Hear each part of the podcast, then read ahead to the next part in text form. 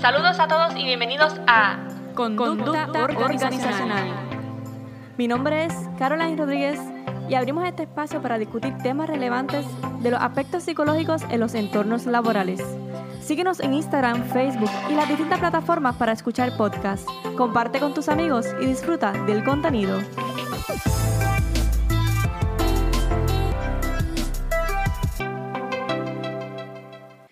Bienvenidos a este episodio número 6. Eh, estoy contenta de estar con ustedes nuevamente aquí en la plataforma de podcast. Eh, gracias, gracias, gracias por estar aquí con nosotros.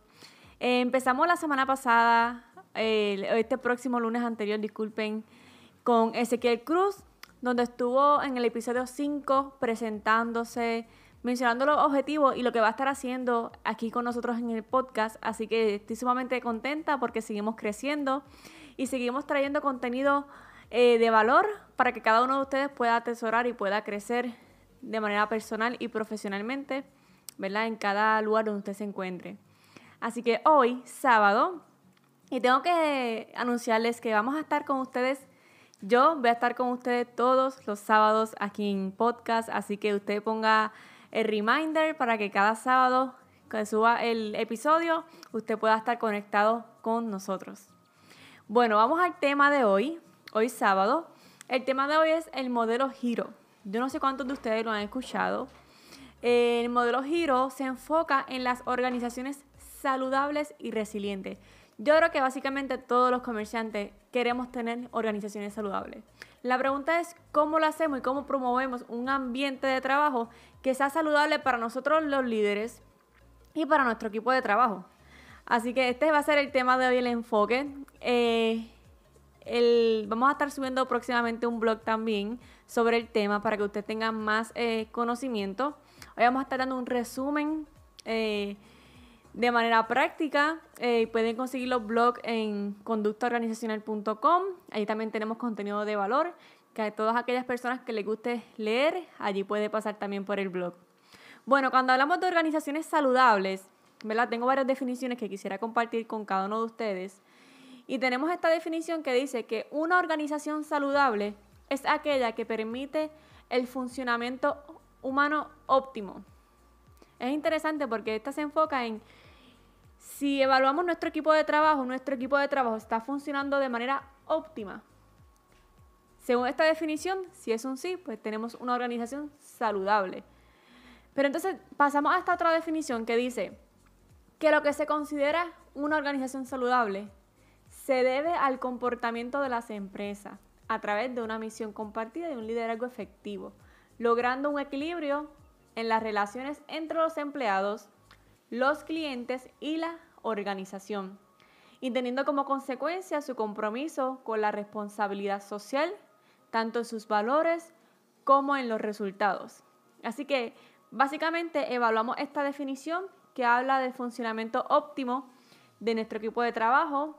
Pasamos a esta definición de Corbett en el 2004 que acabamos de discutir, que habla de cómo es este equilibrio en estas relaciones entre empleados, cliente, organización y cómo nuestra empresa está siendo socialmente responsable y teniendo resultados según nuestros valores como empresa. Eso es bien importante. Por eso es que es esencial que toda empresa tenga claramente definido sus valores organizacionales.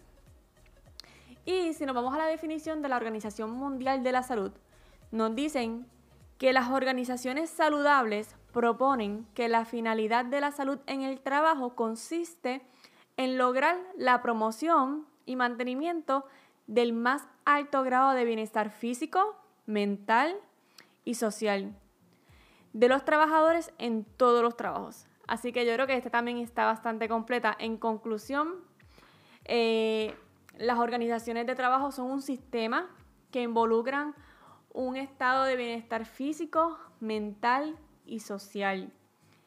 No es aditivo ni es lineal, sino que depende del contexto de la organización y de quienes la integran. Por eso es que la parte de bienestar físico, mental y social son componentes claves para definir una organización saludable y resiliente. Y más en estos tiempos ¿verdad? que estamos viviendo hoy día a raíz del COVID-19. Entonces, ¿qué nos dice entonces el modelo giro? Y quiero darles unos supuestos y la base del modelo giro. Que quiero, quisiera comentarles que el modelo giro está basado en evidencia y ya que integra resultados empíricos y teóricos basados en la evidencia proporcionada desde diferentes áreas, como por ejemplo lo que son recursos humanos, el comportamiento organizacional y desde el punto de vista de la psicología de la salud ocupacional positiva, que es basado en evidencia. Y su objetivo es promover la salud de los empleados, equipos y organizaciones.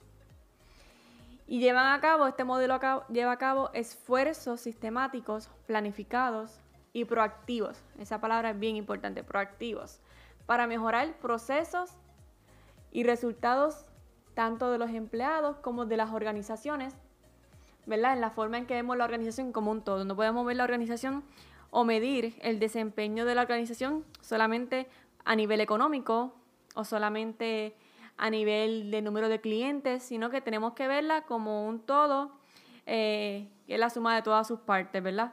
Así que en este aspecto, el modelo Giro se considera eh, un modelo bastante completo y que cada uno de ustedes pueda aplicarlo en su, organización. Ahora, el modelo Giro tiene tres componentes importantes. Aquellos que tienen Instagram, nos siguen en Instagram y pueden ver la gráfica ahí visualmente.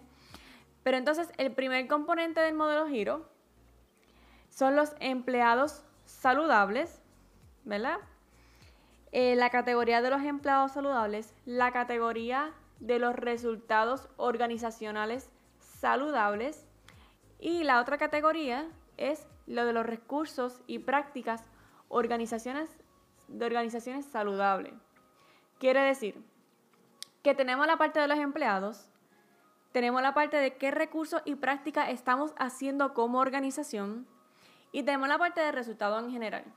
Así que estos tres componentes hacen que las organizaciones sean eh, más efectiva en, sus, eh, en su desempeño organizacional. Eh, cuando hablamos de recursos y prácticas de organizaciones saludables, estamos hablando mayormente de lo que son los recursos sociales. Es decir, cuál es el tipo de comunicación, qué liderazgo se está influyendo, está fomentando, ¿verdad? Se está fomentando como una cultura en el ambiente cuál es el tipo de, liderazgo, si es un liderazgo participativo, autocrático, delegativo. Así que dentro de la rama de lo que es el liderazgo y los estilos de liderazgo, pues el tipo de liderazgo que se le seleccione y que se lleve a cabo va a afectar eh, las prácticas entre el equipo de trabajo. Y por supuesto, cómo es esa relación entre las personas que colaboran en distintos proyectos.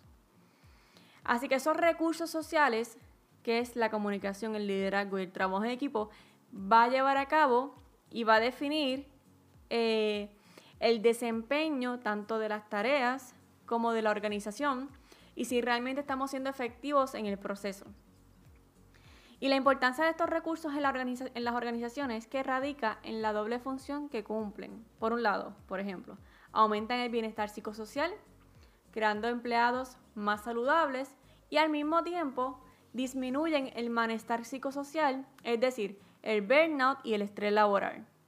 El burnout es un tema que me encanta, así que si ustedes quieren, quieren que lo toque en, otra, en otro podcast específicamente para hablar del burnout, qué es y sus consecuencias, eh, déjenmelo en, ya sea en las plataformas sociales, para nosotros también tocar ese tema.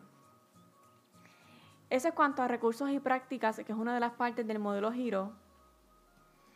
También en recursos y prácticas, esos son los recursos sociales y están lo que son las prácticas organizacionales. ¿Qué tiene que ver esta área en particular? Tiene que ver las condiciones laborales, el desarrollo del trabajador o las estrategias llevadas a cabo por el área de recursos humanos. Todas esas prácticas que se llevan a cabo, ¿verdad? Pues en, en manera general, como empresa, pues tiene que ver en esta categoría. Una organización en la que el empleado, en la que, en, que en la que el trabajador conoce bien sus cometidos, es decir, conoce bien sus tareas y los objetivos que debe alcanzar, sería entonces una organización que está siendo efectiva en el proceso. de las prácticas organizaciones saludables. Si tenemos un ambiente de trabajo, tenemos un equipo de trabajo eh, que sepa lo que tiene que hacer, cuándo lo tiene que hacer y cómo lo tiene que hacer, pues es parte de propiciar un ambiente de trabajo fructífero y productivo. Es por eso que yo siempre recalco la importancia de los talleres, de los adiestramientos y de las reuniones eh, en agenda con su equipo de trabajo. Si no tenemos, a veces estamos eh, ajetreados y con la prisa de que tenemos que atender a los clientes, tenemos que cumplir con las expectativas, ¿verdad? Este, las demandas que tiene la empresa como tal. Pero también es importante separar en agenda y tenerlo como una cultura, como una disciplina, eh, el hecho de reunirnos con nuestro equipo de trabajo y verificar en, qué, en dónde estamos ahora, hacia dónde vamos, cómo están los proyectos, qué hay que hacer. Y esto nos ayuda a ahorrar muchísimo tiempo en, eh, en vez de estar remediando ¿verdad? En, en, un futuro. Así que esto, esto es importante y ustedes, eh, si no lo está haciendo ahora, eh, lo, lo, voy implementando. Voy separando un día en la semana, una horita, dos horitas, como usted entienda, depende de la carga de trabajo. Se reúne con su equipo de trabajo para ver eh, cómo están los proyectos y para fomentar esa comunicación y que no hayan, ¿verdad? Eh, inconvenientes en el proceso o prevenir inconvenientes.